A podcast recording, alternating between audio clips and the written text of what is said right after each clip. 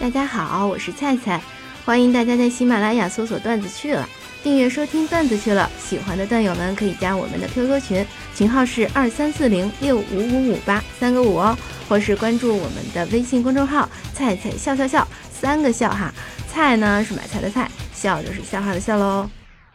这两天有个朋友跟我抱怨，说看国足的比赛跟听菜菜讲段子是同一个感受，一个呢是。听笑话，一个呢是看笑话。要我说，这感受还是不同的。你看，你听了笑话呢，心里很开心，生活都美好了。但是你看了那个国足的笑话呢，简直让人心灰意冷，生无可恋。话说国足啊，输了这么些年，咱们真是不禁要问他。到底为啥你就赢不了呢？你要说是人种的问题吧，那人家日本啊、韩国啊怎么场场都虐西亚呢？你要说是经济问题吧，人家战火纷飞的叙利亚居然能把你也菜了。要说是体制问题吧，人家朝鲜也进世界杯了呀，难道难道是性别问题吗？可是。那怎么泰国还把你踢了个五比一呢？话说这个骂国足的话题已经延续了好多年啦。我记得咱们小时候那会儿啊，中国队遇上了什么沙特呀、伊朗啊、韩国队啊，就叫生死战。然后上学之后嘛，那个日本的足球也突飞猛进了，于是呢遇到了日本、韩国，然后伊朗、沙特。都算是生死战。上班之后吧，又遇到了伊拉克、科威特、卡塔尔、乌兹别克斯坦，通通算生死战。后来遇到约旦啊、也门啊、朝鲜，都算生死战。再往后啊，遇到了泰国、印尼、新加坡，一律生死战。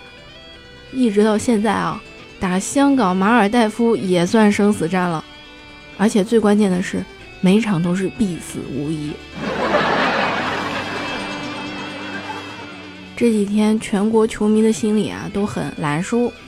有人想了个办法，保证中国男足可以世界杯出线。这办法是这样的：第一步呢，先让国际足联给南极洲分配一个名额；第二步呢，贿赂国际足联，让中国男足被分到南极洲赛区；第三步呢，中国男足和企鹅争夺出线权，然后呢，在客场踢平企鹅。到了主场的时候呢，我们就把场地安排在三亚，热死那群企鹅，然后直接出线。不过有网友就质疑啊，说这第四步要跟企鹅踢平，难度还是有点大呀。这个段子应该放到我们的动物片里去。其实我觉得吧，中国男足的问题应该由成吉思汗来承担。你想啊。当初如果他直接就把整个亚洲都打下来了，那我们不直接进世界杯了吗？还会被虐得这么惨吗？所以国足不能出现，都怪成吉思汗。高洪波下课了，网友们就开始群策群力，建议以后国足啊采用欧字战法。这欧字战法呢，就是九个队员手挽手组成个圈儿。一个在圈里控球，慢慢移动到对方的门前，再突然打开射门。看看友情提示你们，这个战法看似简单，但是你们考虑过吗？他们射门能射准吗？就算能射准的话，你能保证他们不射自己的球门？中国男子足球，前面两个字。侮辱了这个国家，中间两个字侮辱了这个性别，后面两个字侮辱了这项运动。有个球迷说：“哎，大家别喷国足啦，国足怎么说也是我一哥们的救命恩人。我那哥们儿去年出车祸，成了植物人，一直在医院躺着，怎么叫都不醒。”医生都说了，没什么希望了。直到上个月呢，护士有一天开了电视，正好是国足比赛，结果这哥们儿他硬是爬起来把电视关了。要说国足呢，确实是十几年来一如既往的稳定，既无配合也无射门。看国足比赛的历史，就是孔夫子搬家，净是输。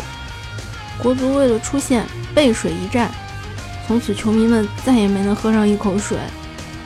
这个倒是跟我们国家的那个乒乓球水平很像啊。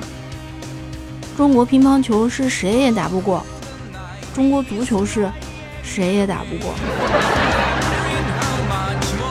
还有网友支招说，国足应该这样子啊，不如呢就整十一个小鲜肉上去踢，然后圈一堆粉、迷妹啥的，这样吧，不仅球赛票好卖啊，输了也没啥关系。不管输给谁，肯定有粉丝会说，我们十号已经很努力了，乖乖不哭，就算你不进球，我们依然爱你九号。不哭不哭，下一次我们再来。你们知道守门员有多努力吗？你行你上啊！虽然今年比赛才踢了四场，但是已经有网友给出了中国足球十二强赛事的预测。第一场虽败犹荣，第二场主场西平，第三场功亏一篑，第四场生死大战，第五场。理论出现，第六场遗憾出局，第七场荣誉之战啊，第八场左右大局，第九场下阶练兵，第十场期待未来。有人做了个统计，如果从一九九零年开始啊，您拿出一千元，每次国足比赛都压买输。结果你知道会怎么样吗？如今你将拥有约四百五十九万元，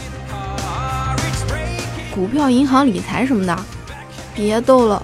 还有什么事情比国足稳？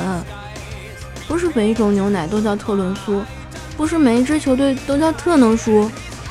中国足球队专业输球三十年，一直被模仿，从未被超越。我们不进球，我们只是足球的搬运工。国足理财，你值得拥有。不知道大家发现没有啊？伊拉克那年拿了亚洲冠军，结果他们就被美帝给打了。意大利拿了世界杯，结果他们经济崩了。希腊那年拿了个欧洲杯，然后国家就破产了。德国拿完世界杯以后，难民潮就来了。北宋那会儿。刚出了个世界级的蹴鞠高手高俅，皇帝就让金国给抓了。这下大家明白了吧？那么多年来一直忍辱负重，守护国运，让中国稳定发展的护国法师是谁？大家跟我大声喊出那四个字：中国足球！等中国足球队赢了，我就跟你离婚。再也没有比这更天长地久、海枯石烂的承诺了。不知道大家关不关心这个国际政治？话说近几十年来，咱们国家经济快速发展，综合国力迅速增强，国际地位显著提高。但是在国际上啊，却出现了一种杂音，就是中国威胁论。因为中国的强大，令周边的国家多多少少有些忌惮。而这时，一支伟大的救火队出现了，那就是当当当当国足。前年啊，有少数中国游客在泰国不文明的行为，引发了当地媒体的不满。然后呢，国足马上踢了个一比五，一举平息了泰国人的愤怒。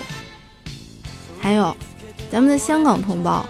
因为买点奶粉倒腾点 iPhone 这点破事儿，和大陆闹别扭，结果呢，又是人家国足顾全大局，宁可全射在门框上，也坚决不能赢，用两个零比零维护了融洽的关系。还有伊拉克，人家国内还在打仗呢，水深火热，能看两场球就是他们仅存的欢乐了。你好意思赢吗？出于人文关怀的考虑，也要输啊！还有卡塔尔这种，人家是下届世界杯的主办国，这届要是出局了，多没面子啊！咱们国足有那么没眼色吗？输！韩国，他们脆弱的自尊需要精心的呵护。输！伊朗、塞黑、乌兹别克，跟我们关系都不错呀。输！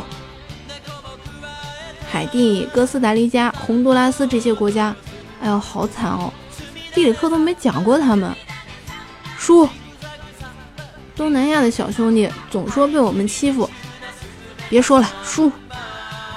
西亚的土豪还指望他们给我们卖石油呢，输吧！非洲小兄弟天天在联合国把我们捧着，输！看看人家国足。真是用心良苦。再反观体操、乒乓球、羽毛球、跳水这些代表队，根本不懂得识大体、顾大局，天天拿金牌，到处去国际上虐人家，造成中国过于强大的印象。结果到头来，还得靠咱国足挨个上门去赔礼道歉呢。所以呀。当前咱们国家和平发展的局面来之不易，很大一部分功劳就来自国足，是他们硬着头皮、苦心孤诣、只身背负着骂名却不辱使命，用不断的输球为我们国家营造了良好的外部环境。尤其二十一世纪以来，少数国家不断的鼓吹所谓的中国威胁论来打压我们，是国足每次都勇敢的站起来，用一场场的输球狠狠的打他们的脸。是国足，是国足，是国足，是他是他就是他，只要他们在，中国威胁论永远是个伪命题。好啦，段友们，关于国足的段子今天就到这儿啦。其实菜菜呢根本不懂足球，关于国足的赛事我是一场都没有看，真是好幸运啊。不过菜菜还是很应景的为大家找来了这些关于国足的段子，怎么样，感动吧？希望大家能够喜欢，然后顺便为我们点赞，给菜菜一点鼓励哦。喜欢菜菜说段子的段友们，都可以来加我们的微信群，群号是二三四零六五五五八，三个五哦。好啦，让我们下期节目再见。